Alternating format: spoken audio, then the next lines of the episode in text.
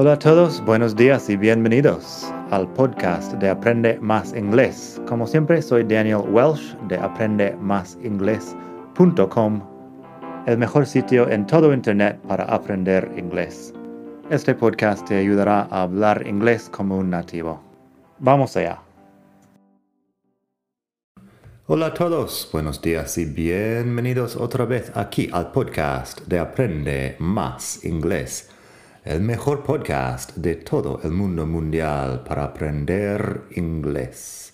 Como siempre, soy Daniel Welsh, te hablo desde la hermosa ciudad de Barcelona y hoy vamos a hablar de unos usos de una palabra muy común, la palabra de over.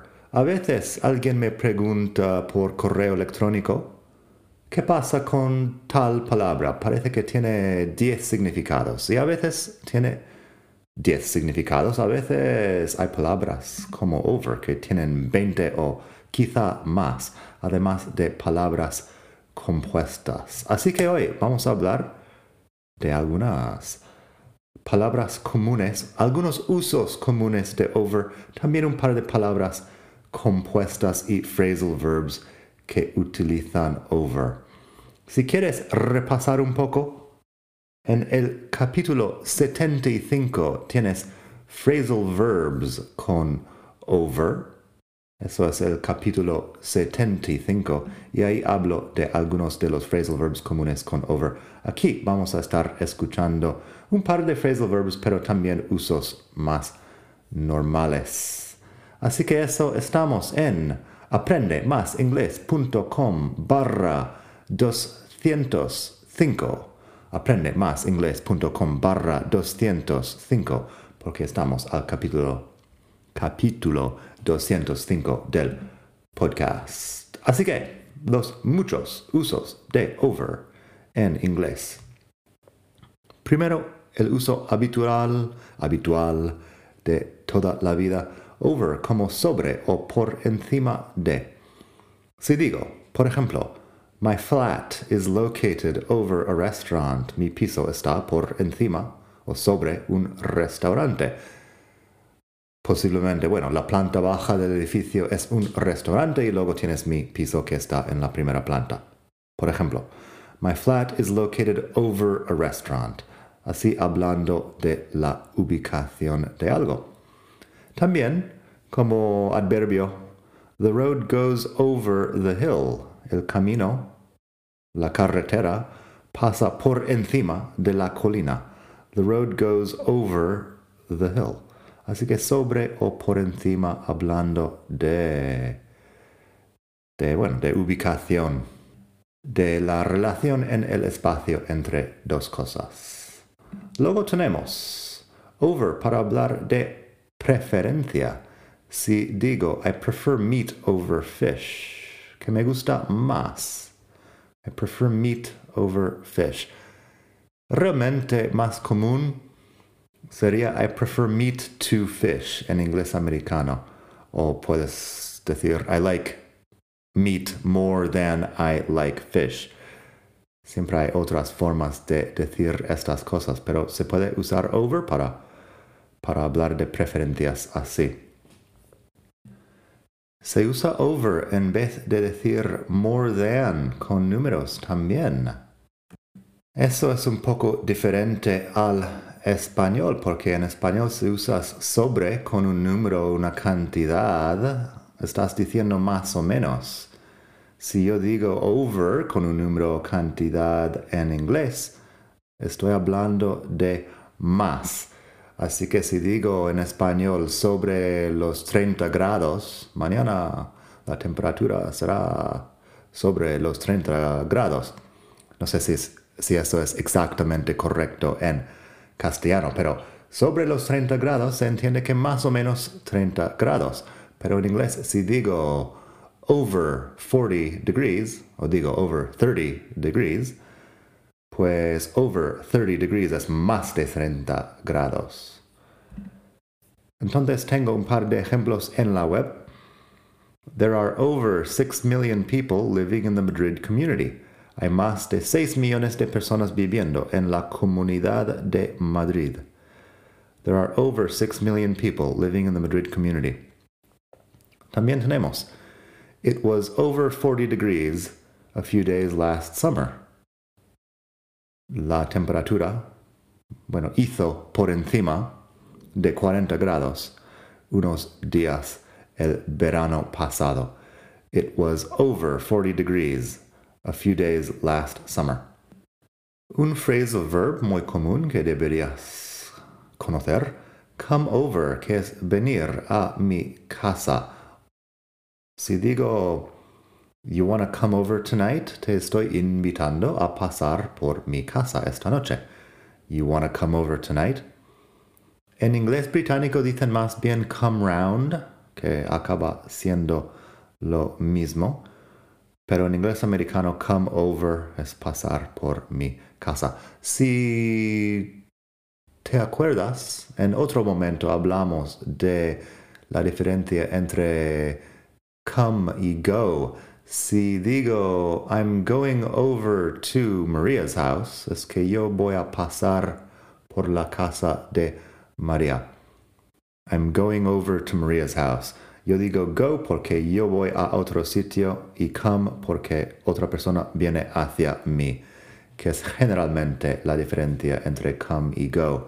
Pero eso sería otro capítulo del podcast. No estoy muy seguro del número, pero podrías encontrarlo buscando en Spotify o Apple Podcasts o tu aplicación favorita. Seguramente tengo algo sobre come y go ahí. Otro phrasal verb importante, get over something, que es superar algo. I had a cold last week, but now I'm getting over it.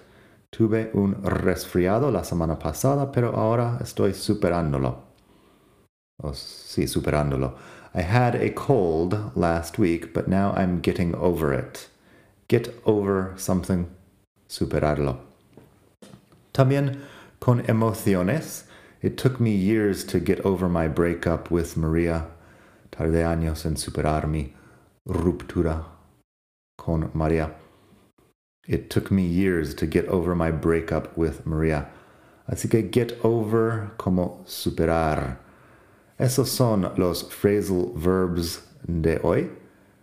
Seguimos con uno que conoces si has jugado a videojuegos, posiblemente. Game over, game over es terminado. El juego, el partido está terminado. Over en este uso se usa como adjetivo y significa terminado. Así que game over, el partido está terminado. Si digo, the film is over, la película está terminada. The film is over. Y con otras cosas también. Class is over at 9 o'clock. La clase termina a las nueve. Class is over at nine o'clock. Se usa over here y over there para hablar de ubicaciones. Especialmente me suena si yo estoy señalando algo con la mano. Over here, que es por aquí, over there, que es por ahí, pero suena mejor si estoy señalando con la mano la cosa. Así que Si digo, where are my shoes? ¿Dónde están mis zapatos? Where are my shoes? My shoes are over there. Over there estoy indicando con la mano por ahí. Si alguien me pregunta, where are you, Daniel? Si no me ve, como estamos uh, en un grupo de personas, si alguien no me ve, Daniel. Y yo digo, I'm over here. I'm over here, estoy por aquí. Estoy saludando con la mano para que alguien me vea. I'm over here. Aquí, bueno, sí, suena bien con el over. Si quitas el over de estas frases no suena tan bien. Porque I'm here es como si estoy... Um, estoy en, no sé, el grupo, estoy en la casa pero no estoy diciendo dónde. Over me suena que habla de exactamente dónde en el espacio que estoy. Si estoy hablando de mis zapatos como antes, my shoes are there, no me suena muy bien porque el over da como Bueno, que estoy indicando exactamente dónde están dentro del espacio. Así que over lo hace un poco más específico y simplemente suena mejor si estás um, indicando dónde está algo con la mano. Luego tenemos over and over, que es repetidamente, over and over and over. Bueno, puedes decir over and over, puedes decir over and over and over, da un poco más énfasis. Puedes decir over and over again, otra vez y otra vez. Algo así. Sí, es como un poco lo repites para dar énfasis al hecho de que algo se está repitiendo. Así que si yo digo, I've told you over and over and you never listen. Why don't you listen to me? Te he dicho una y otra vez y nunca escuchas. ¿Por qué no me escuchas? I've told you over and over and you never listen. Why don't you listen to me? También podrías hacer una canción, una, un ejemplo con una canción. Si digo, she was listening to that song over and over and over. It drove me crazy. Ella estaba escuchando aquella canción una vez y otra vez y otra vez, una y otra vez. Repetidamente me volvió loco. She was listening to that song over and over and over. It drove me crazy. Sobre drive someone crazy, volver loco a alguien, se usa el verbo drive de conducir extrañamente. Drive, drove, driven. Por último, hoy tenemos overseas. Overseas es en el extranjero, pero suena más bien que estás hablando de cruzar el mar o el océano para llegar. En español tenemos la palabra ultramar, que no es muy común hoy en día, creo, pero podría ser lo mismo. Ah, ten en cuenta que el inglés viene de Reino Unido y Reino Unido es una isla, así que para ellos todo es ultramar. Así podría decir algo sobre our overseas correspondent. Eso lo diría un periódico, por ejemplo, our overseas correspondent in London. Nuestro corresponsal en el extranjero en Londres. Our overseas correspondent in London. O bien, our overseas office in Paris. Este caso sería un sucursal. Nuestro sucursal en el extranjero en París, our overseas office in Paris. En otro momento he hablado de abroad, que es un poco parecido. En el capítulo 149 tienes más sobre abroad, que también habla de cosas en el extranjero. Así que nada, espero que te haya gustado la lección de hoy. Hablaremos en otro día de más palabras compuestas con over porque también usamos over para formar otras cosas. Nada más por hoy, espero que pases un muy buen día y hasta la próxima. Bye.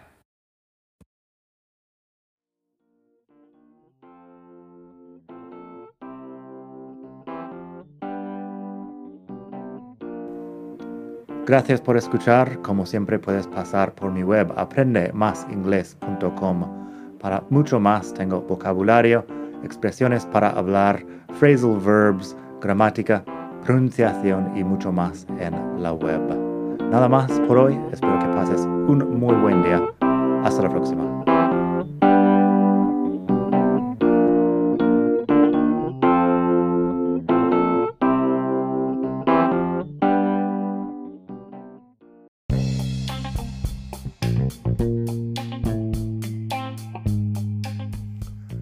Nuevo. Antes de terminar quería pedirte un pequeño favor. Si te gusta este podcast, puedes suscribirte en Apple Podcasts o bien en Spotify. Hay también la posibilidad de hacer una reseña ahí en Apple si estás escuchando eso en el iPhone. Y estas cosas ayudan mucho a dar visibilidad al podcast.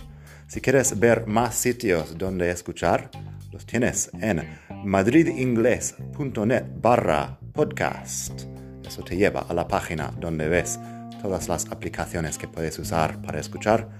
Y también tengo un canal en YouTube que lo puedes ver en madridingles.net barra YouTube.